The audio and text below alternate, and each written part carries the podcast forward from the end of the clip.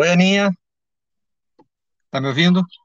Oi, aqui é a Ana Barros e esse é o podcast Aninha FC. Hoje vamos falar sobre a morte do Rei Pelé. Para falar sobre esse assunto, convidamos o jornalista e apresentador do Esporte TV, Marcelo Barreto. Olá, Marcelo. Oi, Aninha, prazer participar com você.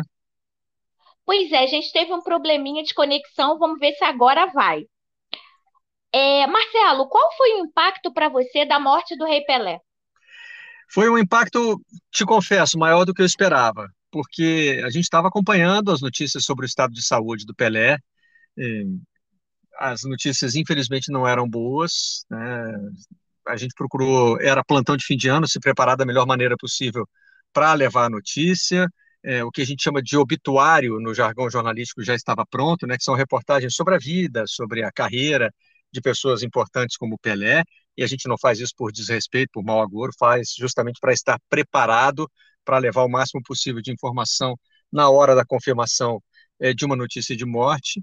E mesmo sabendo que o Pelé estava doente, que poderia acontecer a qualquer momento, quando eu soube da notícia, fiquei muito impactado. É, eu, quando fui entrar no ar para dar o primeiro depoimento no programa da rádio CBN, não conseguia falar, é, eu falava e chorava, e eu sou, é, assim, um pouco é, crítico do papel do jornalista. Eu acho que a gente tem que é, se controlar o máximo possível. Não é ser frio, não é ser máquina, não é ser robô, mas é dar prioridade à informação é, e procurar conter a emoção da melhor maneira possível. E não consegui. E ali eu fiquei ciente do impacto que a perda do Pelé teve na minha vida e acho que até na minha carreira, né? Quem escolhe trabalhar com jornalismo esportivo num país em que o futebol é tão dominante como o Brasil, certamente tem, é, e você fez uma opção também por essa, por essa carreira, certamente Sim. tem um impacto grande assim da figura do Pelé, né? Então ali para mim era meio que uma parte da minha vida que estava indo embora. Marcelo, para você o Pelé é o maior jogador de todos os tempos? E qual é a característica que ele tinha além dos títulos, né, que chancelava isso. Ah, para mim o Pelé é e sempre será o maior de todos os tempos. Eu respeito todas as opiniões em contrário, os fãs do Maradona, os fãs do Messi, tem até fãs do Cristiano Ronaldo também, aí eu já acho um pouquinho forçado, mas enfim, querem entrar no debate. É, eu, eu, eu me, me baseio muito no que o Woody Allen disse sobre o prêmio de melhor filme do Oscar, que ele não foi receber ele disse o seguinte: Eu não acredito em melhor filme, eu acredito em filme preferido. Então, eu não vou receber um prêmio de melhor filme se eu, se eu não acredito no conceito. Também, da mesma maneira, eu acho que não, não, não é preciso você dizer que existe o maior jogador ou melhor jogador de todos os tempos. Vai haver sempre a sua preferência. E a minha é pelo Pelé, pelo que ele representa tecnicamente, pela inovação que ele trouxe para o jogo, pela forma como ele conseguia usar as valências físicas que ele tinha, de ser um super atleta, né? um cara que Sim. corria é, 100 metros em 11 segundos, que tinha uma impulsão sensacional, ele botava tudo isso a serviço do futebol, ele tinha uma inteligência corporal, espacial impressionante, então eu acho que ele reunia atributos que outros jogadores não vão conseguir. É, bom, eu não posso fazer essa previsão para o futuro, né? Vai que aparece outro fenômeno aí, mas acho muito difícil aparecer alguém que reúna tantas qualidades. E, além de tudo, que seja tão importante para a popularização do futebol. O Pelé tem um papel no futebol semelhante aos que os Beatles têm na música pop, né? de Sim, acho. ajudar a transformar aquilo num fenômeno de massa, num fenômeno global. Você vê que ele transformou o futebol brasileiro. Todos os jogadores hoje são pós-Pelé, têm sua importância e visibilidade. Ele introduziu, de certa forma, o futebol nos Estados Unidos, o soccer, né? Que não, tá- não é tão popular quanto o feminino, mas ganhou seu espaço, né? Quando ele foi para o New York Cosmos.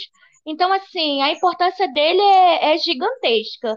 E Marcelo, o que que você achou dos jogadores do Tetra, exceto Mauro Silva, do Penta e presidentes de clubes, exceto Botafogo, Santos, São Paulo, não irem ao velório do Pelé? Você não acha que foi um descaso Eu terrível? acho, é, eu acho que não tem uma resposta simples para isso. Eu acho que assim, a gente tem que partir do ponto que para a categoria dos jogadores de futebol ficou feio. O número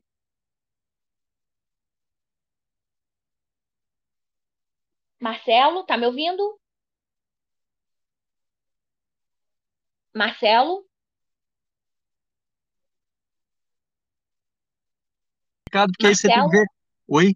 Oi? Marcelo, você volta só um pouquinho. É, que fugiu um pouquinho. Você estava falando que para a categoria de jogadores de futebol foi feio.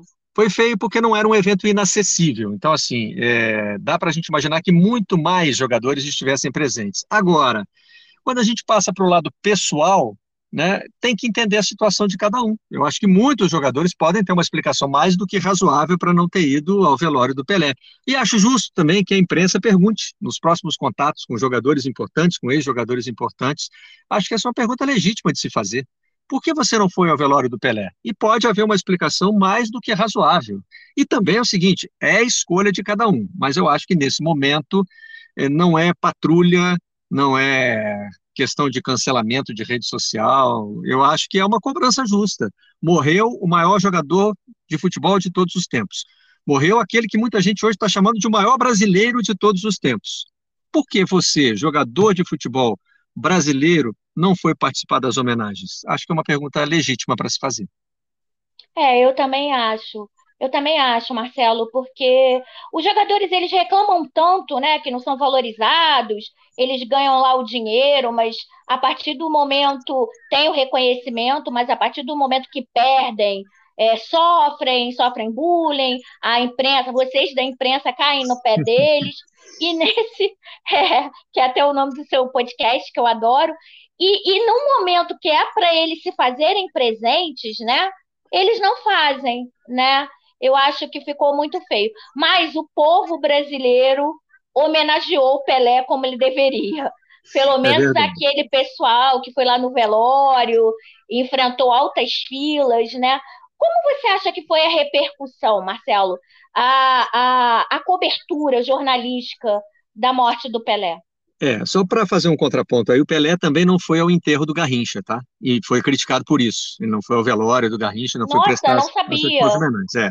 Foi criticado por isso e deu uma explicação na época. O Pelé tinha muitos compromissos, compromissos comerciais, então ele disse que não, não teve condição de comparecer ao, ao velório do Garrincha. Por isso é que eu digo, tem um lado que é o coletivo, da categoria, e tem outro que é o individual, e que as pessoas podem ter explicações que são, que são razoáveis, né? Agora, com relação ao povo, né, a presença foi maciça, a gente ouviu falar de mais de 230 mil pessoas entrando na Vila Belmiro, fora quem acompanhou o cortejo pelas ruas da cidade de Santos, então eu acho que o Pelé teve uma despedida à altura, uma despedida merecida, sei que muito mais gente gostaria de estar lá e não pôde, mas foi uma, uma despedida, eu acho que da, da, da dimensão do Pelé, como foi também a repercussão nacional e internacional, né, nos jornais, e eu digo que é muito difícil homenagear uma figura do tamanho do Pelé, porque a gente tem vários desafios, né? Tem os clichês, tem os exageros.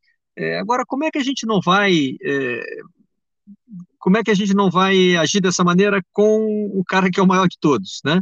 Como é que a gente não vai chamar o Pelé de rei? A palavra rei apareceu em muitas capas de jornal no Brasil e no Sim, mundo. Ah, isso aí é repetição, é, é falta de criatividade? Não, pelo contrário. Ele tem era o rei. Você, é, ele era o rei mesmo. Tem momentos em que você tem que ir no óbvio, né? Teve uma foto que foi usada em 32 capas de jornais, a foto em que ele está abraçado ao Jairzinho.